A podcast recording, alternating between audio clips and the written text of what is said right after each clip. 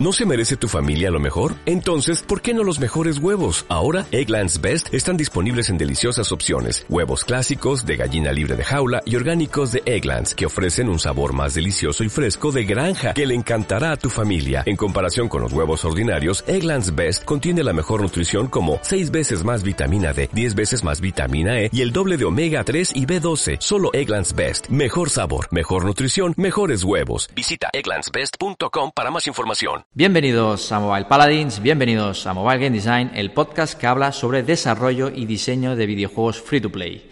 Bueno, hoy vuelvo a estar acompañado, eh, no estoy solo, ya sabéis que, que era algo pendiente ¿no? de este programa, de tener invitados. Hoy tenemos el segundo invitado, Julián Serraví. ¿Qué tal? Encantado de estar aquí. ¿Qué tal, Alex? Hombre, encantadísimo. Nosotros aún más. Eh, bueno, Julián es mentor en Free to Play Campus. Y bueno, ha estado trabajando como diseñador muchos años en Social Point. Y bueno, cuéntanos un poco más de ti, Julián. Pues mira, Alex, yo empecé como diseñador de videojuegos, como game design, que conocemos en la, en la industria, pero que este, este rol, no, la, gente no sabe lo que es, ¿no? Esto de game design, qué, qué significa. Eh, yo empecé hace unos 7, 8 años, como empezamos todos, trasteando, eh, empezando a investigar que, cómo puedo trabajar en, en videojuegos. Eh, empecé de forma autodidacta, eh, formé un equipo con, un, con, unos chicos, porque al final, en cuanto intentas entrar en la industria, siempre hay muchos requisitos, todo, todo el mundo quiere experiencia, años de experiencia, y si nadie te da la oportunidad no, no es posible. Así que nada, pues dije, bueno, pues si hay que crear experiencia pues la, y no te la dan, pues habrá que, habrá que hacerla. Entonces, nada, fundé un pequeño estudio de videojuegos móviles con algunos colegas, empezamos a hacer videojuegos free to play para móviles y, pero con, no con la intención de monetizarlos, porque éramos conscientes de que no teníamos ni idea, así que con la idea de presentarlos como, como currículum, presentarlos como esta es nuestra experiencia, esto es lo que sabemos hacer y, poder al final poder presentar un proyecto que es lo que los estudios realmente buscan, ¿no? que, que, que, que, seas, que tengas iniciativa, que seas un tío autodidacta y no que vengas con el megatítulo, sino que vengas con proyectos ya terminados. Y, y, bueno, esto fue lo que primero me consiguió a mí el puesto de Game Design, en este caso en, en Social Point, que es donde he estado los últimos seis años trabajando, pero luego también le consiguió curro al, al resto del equipo, que me los fui llevando para allá. Muy bien, ¿no? Bueno, qué guay. No, contentísimo. Y, y, esa primera etapa, vamos a centrarnos en esa primera etapa. Sí. Uh, dijiste que hacíais juegos free to play. Sí. Uh, ¿Qué temática? Uh, ¿Teníais algunos marcados algunos límites de decir, vale, vamos a hacer un juego solo dos meses, solo tres meses?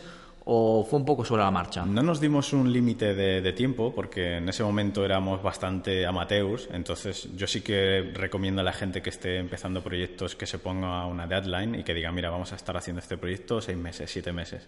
Yo creo que es muy útil para saber organizarte y para saber cuándo vas bien y cuándo vas mal y cómo vas a llegar y cómo no.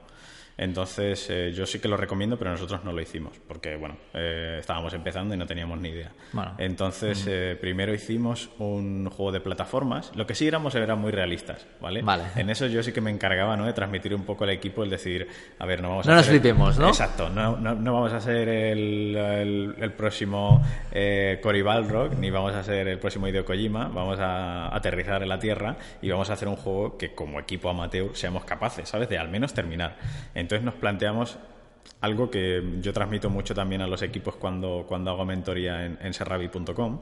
Es lo Después de... hablaremos de esto porque hay cosas que contar, ¿no? Sí, sí, hay algo que, hay algo que contar, sí que...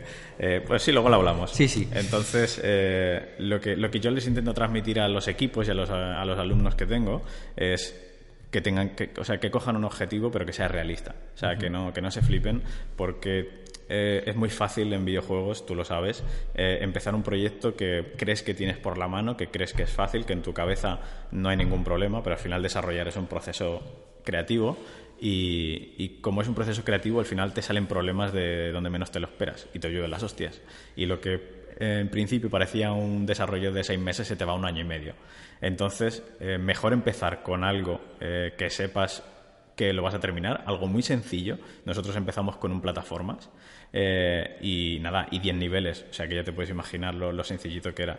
Simplemente era un ninja, en este caso nos flipamos un poco con el theme porque teníamos un artista eh, que teníamos ese privilegio, que nos podíamos flipar porque el tío era muy bueno y hicimos un... El diseño era un ninja, que era un gordo, un ninja muy gordote, y yendo un poco ¿no? en la tónica diferente a lo, a lo que se suele ser un, un personaje, pues Vale. intentamos ser algo incoherentes y algo eh, irreverentes. Entonces era un ninja muy gordo, que el- en un juego de plataformas, que en lugar de, eh, digamos, eh, enfrentarse a los enemigos, era tan gordo que los enemigos escapan de él. ¿Vale? Entonces, eh, eran unos lagartos eh, en una especie de mundo oriental y los lagartos conforme iban escapando de ti te iban soltando una serie de trampas. Entonces, digamos que era como una especie de runner donde tu objetivo, como un Fat Ninja, era eh, avanzar en el nivel cogiendo comida, arroz, sushi, sashimi, recetas de cocina para llevarlas a la villa, porque eras como, como el chicote, ¿no? Vale. un poco ibas cogiendo recetas y todo, porque los lagartos estos habían cogido todas las recetas y las habían robado de la villa y las habían, bueno, repartido por el mundo. Entonces tu misión era recuperarlas. Y, y ese fue el primer juego que, que lanzamos. Lo lanzamos en, solo en App Store y nada, con 10 niveles. ¿sabes? No- ni siquiera tenía mecánicas de monetización porque el objetivo era centrarnos en, en hacer currículum, nada más.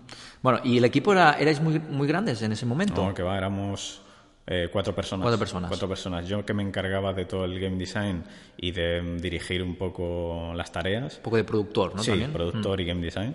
Luego estaba Carlos, eh, Carlos Rubio, que era el artista que teníamos en ese momento. Eduardo Ruiz, que era el compositor. Teníamos un compositor muy bueno de música. Eh, luego también estaba Luis Fábregas, que es un mega crack en modelación de animación 3D, que ahora mismo está trabajando en Mercury.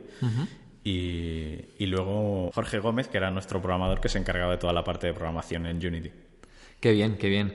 Ah, y bueno, esto te permitió pues hacer currículum, ¿no? Ah, un poco fue el primer contacto que tuviste en- con los videojuegos a nivel de publicación. Sí, sí, sí, estar el primero. O sea, éramos todos muy amateurs y era el primer contacto que, que teníamos eh, todos en, en- sí, en cualquier área, porque estábamos empezando todos en el, en el mismo momento.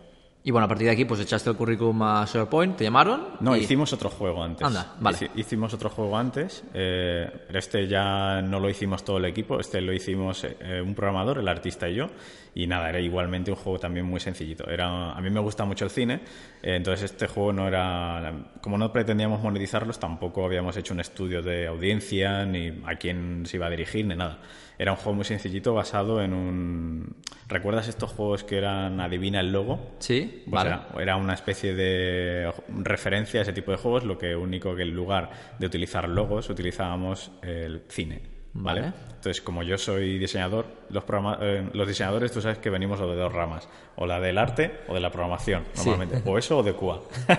pues yo vengo del área de arte. Entonces, yo era diseñador gráfico y yo lo que hice, eh, me gustaban mucho los carteles de cine, me gustaba mucho el cine, tenía muchas referencias.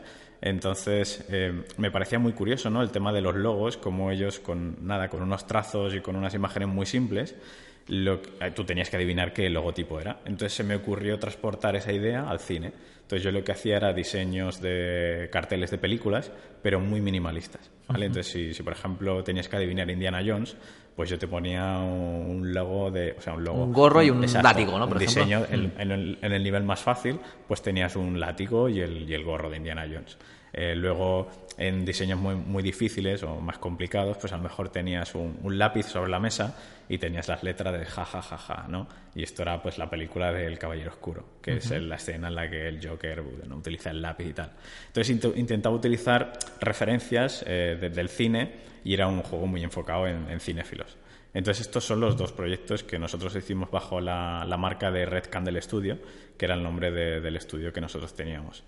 Y de ahí pasaste a, después a Social Point, Sí, ¿no? De ahí pasamos a, de- bueno, de ahí pasé a Social Point y luego me llevé a- al equipo porque teníamos un, bueno, un programa de eh, atraer talento Ajá. y la verdad es que, bueno, no tuve que hacer ningún esfuerzo porque en el momento en el que les hicieron las entrevistas a ellos, es que era un equipo, tuve mucha suerte, ¿sabes? De, de encontrármelos y de poder trabajar con ellos porque mm, no es normal, ¿sabes? Tú, tú lo sabes que llevas muchos años trabajando sí, sí. y en la industria y es muy fácil encontrarte con gente que tiene mucha pasión pero luego no tiene la motivación para trabajar. Exacto. Y, y esta gente tenía todo. O sea, tenía la motivación, tenía el talento, las ganas y... Bueno, yo- Bueno, perfecto, ¿no? Me tocó la lotería con Joder. ellos y bueno, no hubo que hacer mucho esfuerzo para que entraran. Qué bien. Y después en Social Point, ¿en, en qué proyectos estuviste trabajando? Pues mira, yo estuve trabajando principalmente durante los últimos años en, Dragon City, que es uno de los juegos más populares que tiene, que tiene Social Point.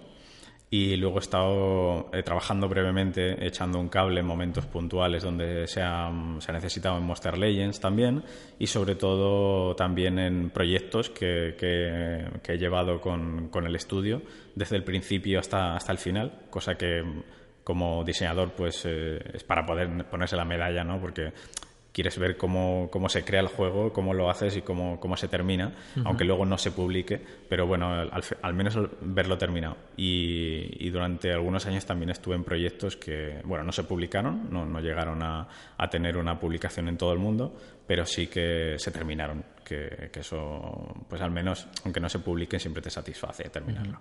Si nos centramos un poco en, bueno, el Dragon City, ¿no? que como bien dices es el juego más popular ¿no? de, de Social Point, y un poco el que le ha, ayudado ¿no? al crecimiento que ha tenido, porque al final eh, es una de las empresas de videojuegos españolas. Bueno, ahora que se compró, pues a lo mejor ya no es española, hmm. pero hasta el momento sí que era de las más importantes ¿no? que teníamos en España.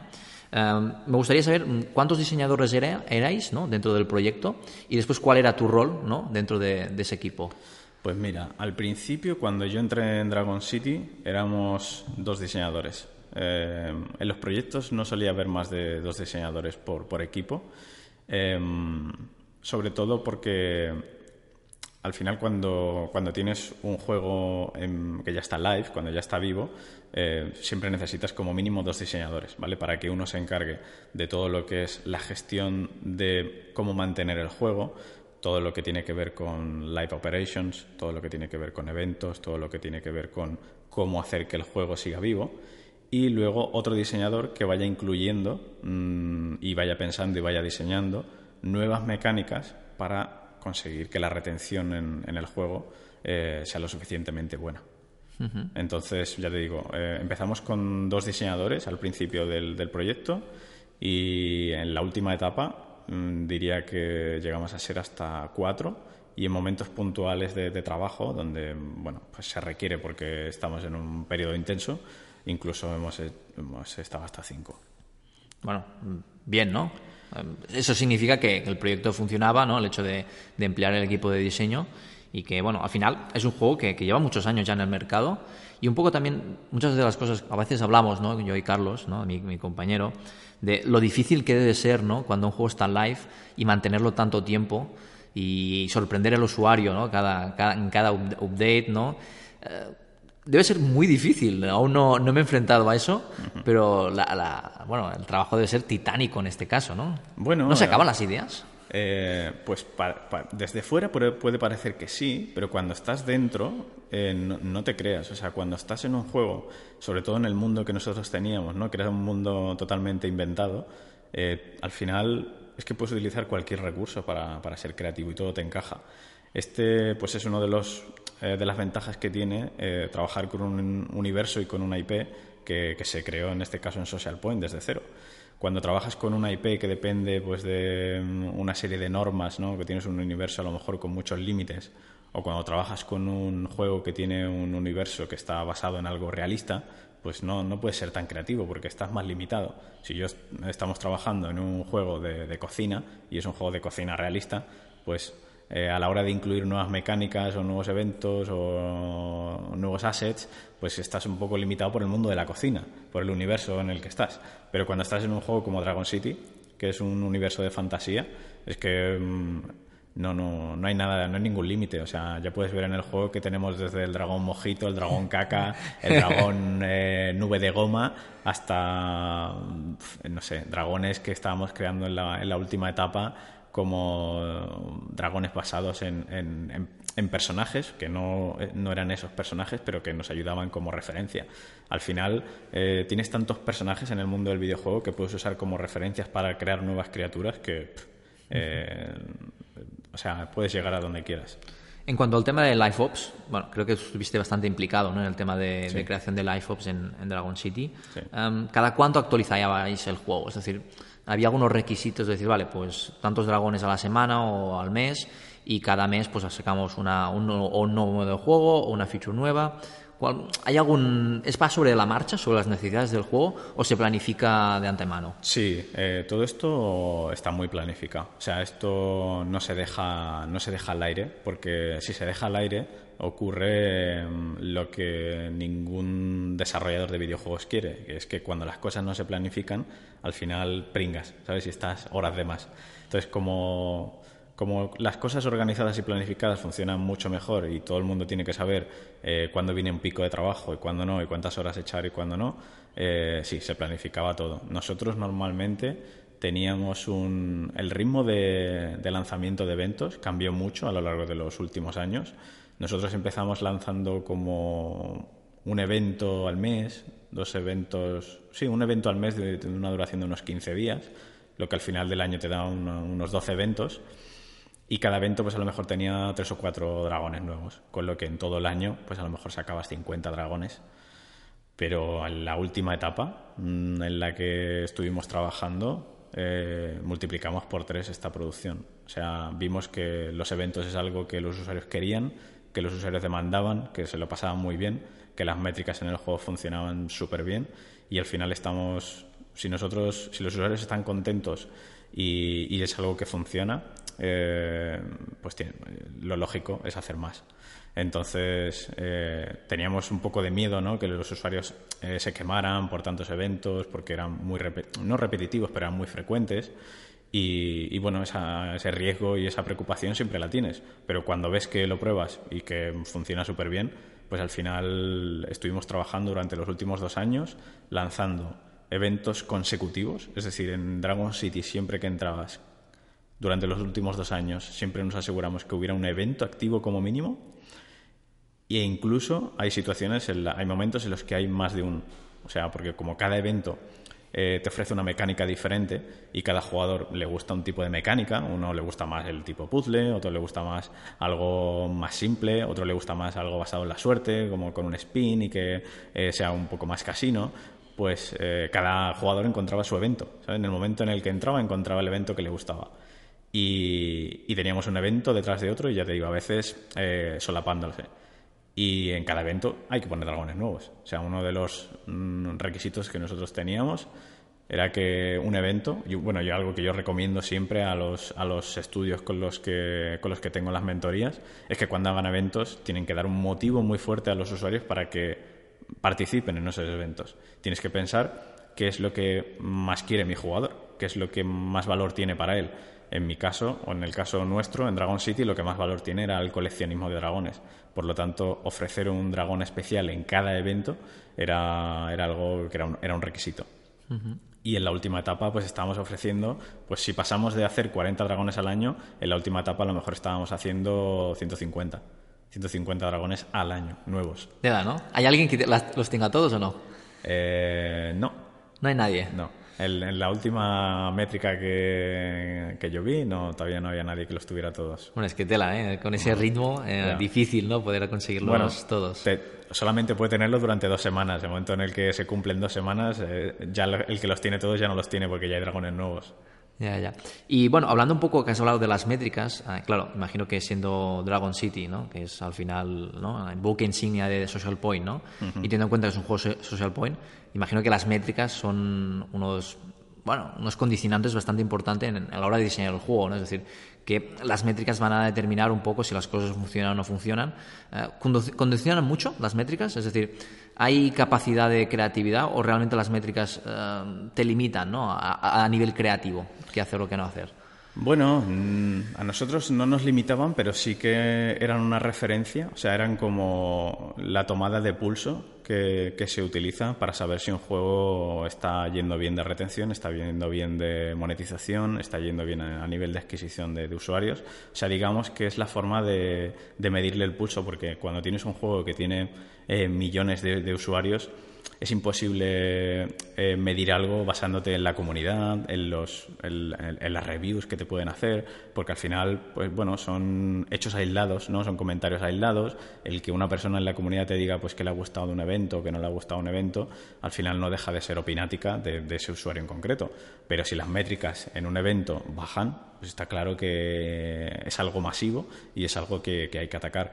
Entonces, sí, sí, nosotros eh, teníamos un departamento de analítica interno y luego un pequeño departamento, o sea, tenemos el departamento de analítica interno para toda la empresa, pero luego pequeños departamentos de analítica en cada uno de los juegos que nos van informando constantemente de, cómo está todo.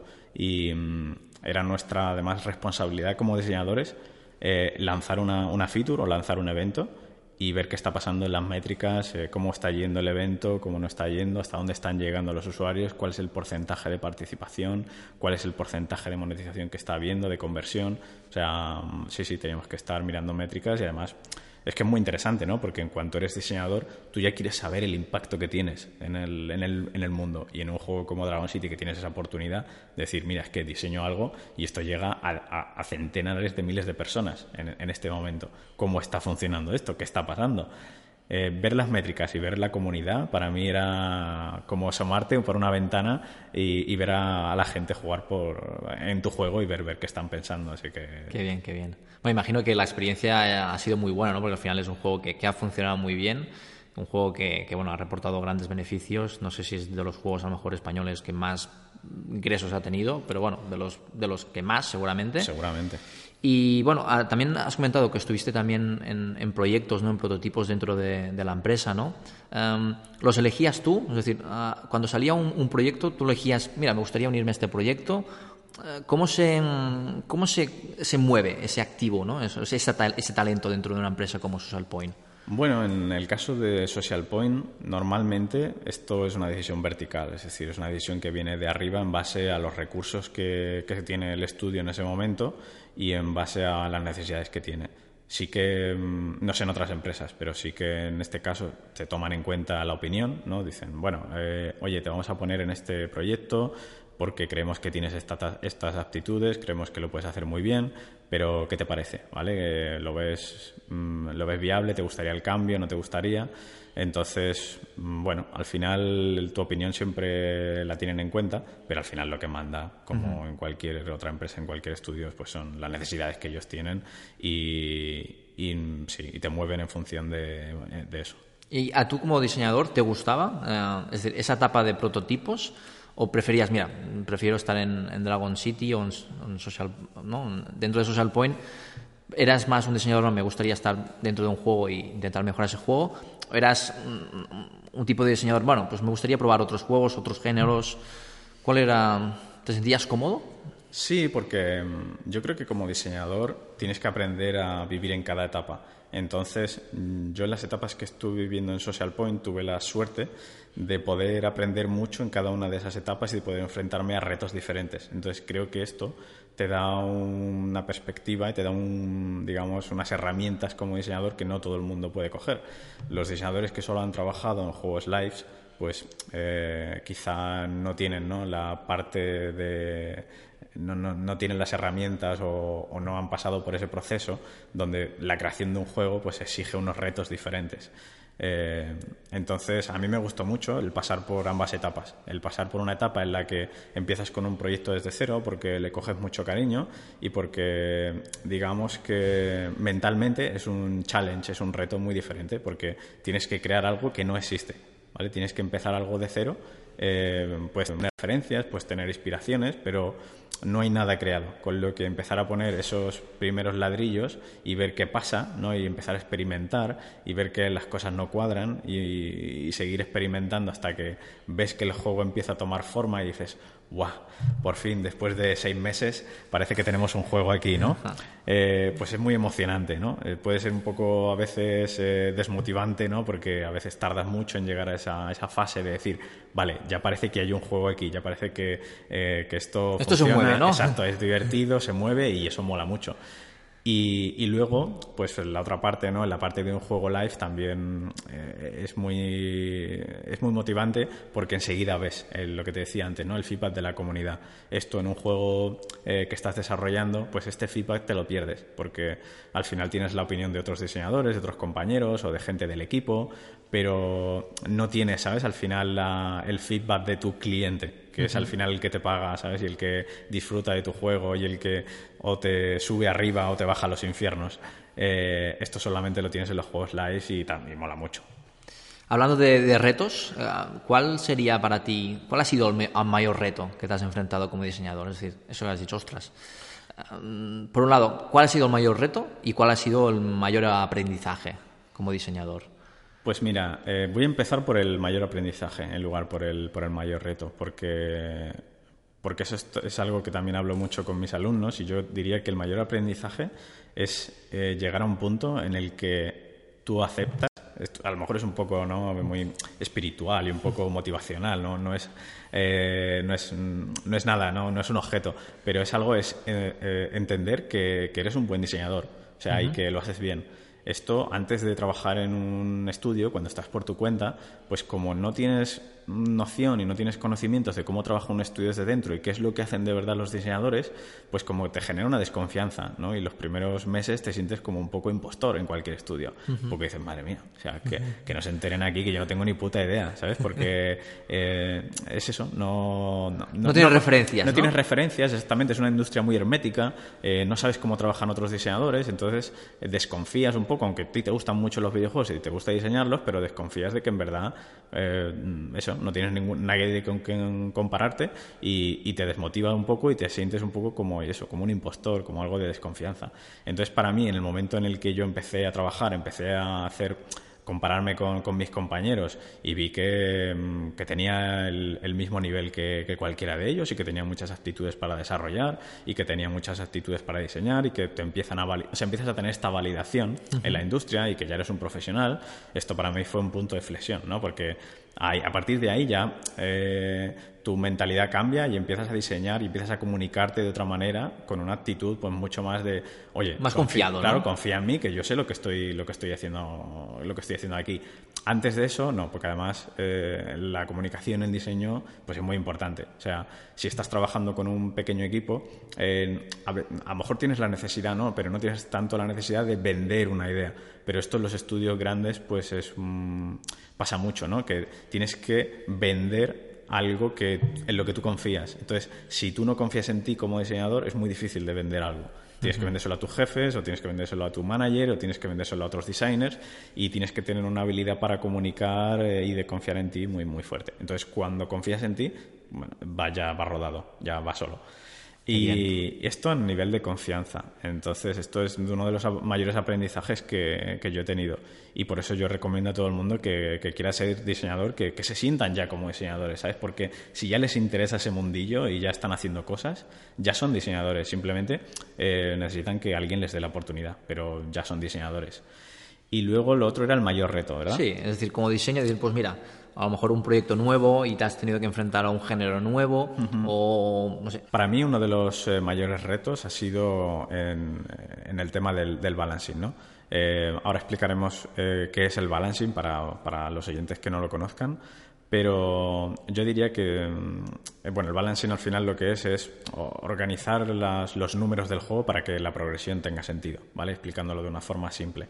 Em, entonces, yo no soy una persona que mm, le gustan las matemáticas en el instituto, eh, ni, he tenido demasiadas buenas notas en el tema de números. Entonces, ¿qué pasa? Que cuando te enfrentas a este tipo de, retos a nivel de balancing, eh, tienes que crear unos modelos eh, y todo, todo va con números. O sea, al final disfrutamos de una experiencia como jugadores y no, no, no somos conscientes de la cantidad de números que hay detrás en una tabla para que esa experiencia en realidad tenga sentido. Totalmente. Yo siempre digo que la mayor herramienta de un diseñador a veces es, el Excel. Sí, sí, sí, totalmente. O sea, yo, eh, mira, me tiraría el, el 90% del día con el Excel abierto y luego el otro 10% o el 20% con el documento de diseño o haciendo algún mockup. Pero el 80% es número. Y no es que necesitas, necesites tener un conocimiento, necesites ser un matemático de la hostia. O sea, yo no, no me considero una persona experta en matemáticas. Sí que he tenido que eh, coger una serie de habilidades y pillar un nivel intermedio, pero no, no soy experto para nada. Entonces, como no me considero experto, cuando me enfrento a este tipo de, de, retos, siempre es un poco como de, uff, hay que, ¿sabes? Esta cosilla en el estómago, pero al final, bueno, al final lo solucionas, o sea, no, no es mayor problema.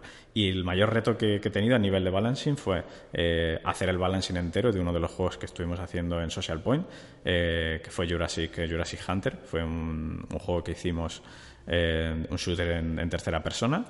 Y luego todos los balancings que hemos tenido a nivel de live ops en, en Dragon City, a nivel de progresión, a nivel Em, de cuánto de monetización, de cuánto qué precio le vamos a poner a este dragón y por qué, todos esos todos esos balancing hasta dónde va a llegar el usuario, eh, el usuario que no paga, el usuario que sí paga, entonces todo todo esto son, son números, es progresión y esto para mí uh, era, era un reto bastante bastante gordo, pero bueno, eh, se aprende, se supera y a por el siguiente. Porque al final en Social Point habían roles dentro de los diseñadores o eran un poco 4x4. Sí, exactamente, eran todo terreno. O sea, terreno Sí que hubo una época que teníamos algún economy designer que estaba más enfocado en el tema de economía, pero bueno, según la, según la perspectiva del estudio, algo con lo que yo estoy de acuerdo, al final cuando tienes un economy designer que está solamente centrado en economía, pierde un poco el, el, valor que puede ofrecer en cómo se siente esta experiencia, ¿no? Porque al final tienes que intentar compaginar que los, que los números encajen para que el proyecto genere revenues, para que genere dinero, pero también que se sienta divertido a la vez. Entonces, ¿qué pasa? Que quizá un economista se focaliza demasiado en todo el tema que tiene que ver con los números y pierde un poco de vista la experiencia. Entonces, como en este sentido Social Point se dio cuenta de esto, ellos querían que los designers, los, los genéricos, los todoterrenos, tuviéramos un conocimiento económico, pero sin perder de vista la experiencia de usuario. Entonces, ya te digo, todos los, los designers hacíamos todos los balancing. Y todos los designers son bastante. Unos tienen puntos fuertes en un área, otros en otra, pero en general eh, todos éramos todoterrenos, por así decirlo. Muy bien. Y bueno, pasando un poco ya la, etapa ¿no? de, de Social Point. Ah, ahora estás como también como mentor ¿no? en Free to Play Campus. Ah, de hecho, a lo mejor eres de los mentores que más tiempo va a estar en, en, el campus. Porque creo que estas dos semanas, uh, vas a estar creo que dos semanas más. Decir, podemos decir que eres uno de, los mentores más relevantes dentro del programa. Eh, cuéntanos un poco esta, esta etapa en la que estás. Bueno, Alex, a mí el tema de la formación siempre me, ha interesado mucho, siempre me ha gustado mucho. O sea, siempre me, ha gustado compartir todo lo, lo que sabía. Entonces, eh, yo en la etapa cuando, cuando, todavía estaba trabajando en Social Point, pues ya, eh, ya estaba pues, apuntándome a Game Jams, apuntándome pues, a, cositas donde pudiera no perder el contacto con, con, toda esa industria indie que está empezando y que, pues eso, como te decía antes, que la industria es muy hermética, pues por al menos poder ofrecer un poco de la formación y de la educación que yo tenía o que había adquirido en el estudio, poder, poder transmitirla y poder decir a la gente cómo funcionan las cosas desde dentro. Porque a mí la verdad es que me hubiera encantado, ¿sabes?, encontrar este perfil cuando yo tenía problemas y estaba ya en mi casa haciendo mis cosas. Que alguien hubiera tenido la iniciativa de decir, oye chicos, a ver, la cosa funciona así.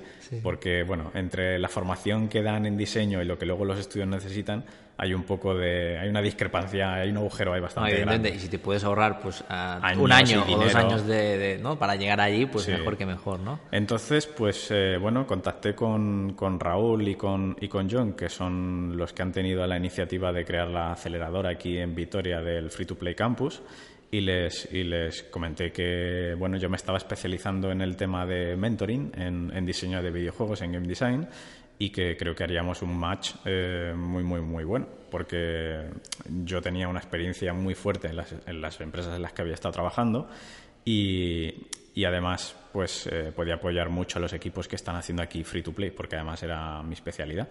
Entonces, eh, pues así surgió, surgió todo. Y sí, creo que soy de los mentores que más, que más tiempo van a estar aquí en el campo echando una mano. Más que nada, yo no, no sé si voy a ser el más relevante o no, eso ya pues lo decidirán los equipos, yo espero aportarles lo máximo posible, pero más que nada porque a mí tampoco me gusta mm, dar un feedback o hacer unos comentarios a nivel superficial. Mm, también soy una persona que me gusta conocer a los equipos, me gusta conocer lo que están haciendo y me gusta darles feedback conociendo el producto y metiéndome dentro. Entonces, eh, yo creo que lo mejor era estar como mínimo dos semanas, un mes, que es lo que voy a estar al final, para poder de verdad ayudar a los, a los equipos a sacar el proyecto adelante. ¿Y qué planes tienes como diseñador a partir de qué estás haciendo o qué vas a hacer en el futuro? Pues mira, ahora mismo estoy muy concentrado en el tema de, mentoring. O sea, estoy haciendo el mentoring que estamos haciendo aquí en Vitoria, pero luego yo hago mentoring a, estudiantes o a profesionales que, quieren convertirse en game designers o en diseñadores de videojuegos en serravi.com, que es, digamos, la, página, mi página personal, donde me pueden contactar o se pueden apuntar a la, a la videoguía que, tengo, que es una serie de tres vídeos, donde ellos pueden, donde les doy información de, bueno, algunos tips y donde destruyo algunos mitos de cómo funciona la industria para que al menos ellos sepan a lo que se enfrentan. O sea, la gente que quiere trabajar en videojuegos, eh, que no pierdan tiempo con formaciones o con cursos que no les van a aportar mucho y que sobre todo no van a ser lo que los estudios necesitan. Entonces, bueno, ahí también hago mentorías, ya te digo, con, con estudiantes que quieren estudiar esto o con profesionales que quieren cambiar de rama, que dicen, oye, mira, yo soy, bueno, una de las últimas mentorías que tuve era con un chico que era cocinero. Me dijo, mira, yo soy cocinero, pero yo en mi tiempo libre diseño videojuegos y, y me quiero meter en este mundillo no sé cómo hacerlo. Pues estuvimos ahí una horita, una horita y media eh, echándole un cable. Qué bien, qué bien, qué bien, ¿Y qué le pides al futuro?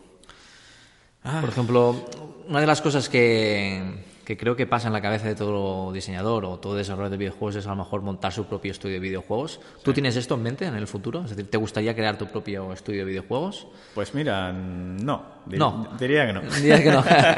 Queda muy bien, ¿no? Decir que sí, que yo montaría mi propio estudio de videojuegos y, eh, bueno, llevar un... Igual que llevas un pequeño proyecto, un pequeño videojuego de, de 0 a 100, pues llevar tu, tu estudio y tomar tus decisiones. Pero, pero no, no lo haría porque eh, yo trabajo mucho más a gusto en, el cara a cara, ¿sabes? en el one-to-one. Me gusta mucho trabajar desde casa. Ahora mismo estoy muy concentrado en el tema de las mentorías.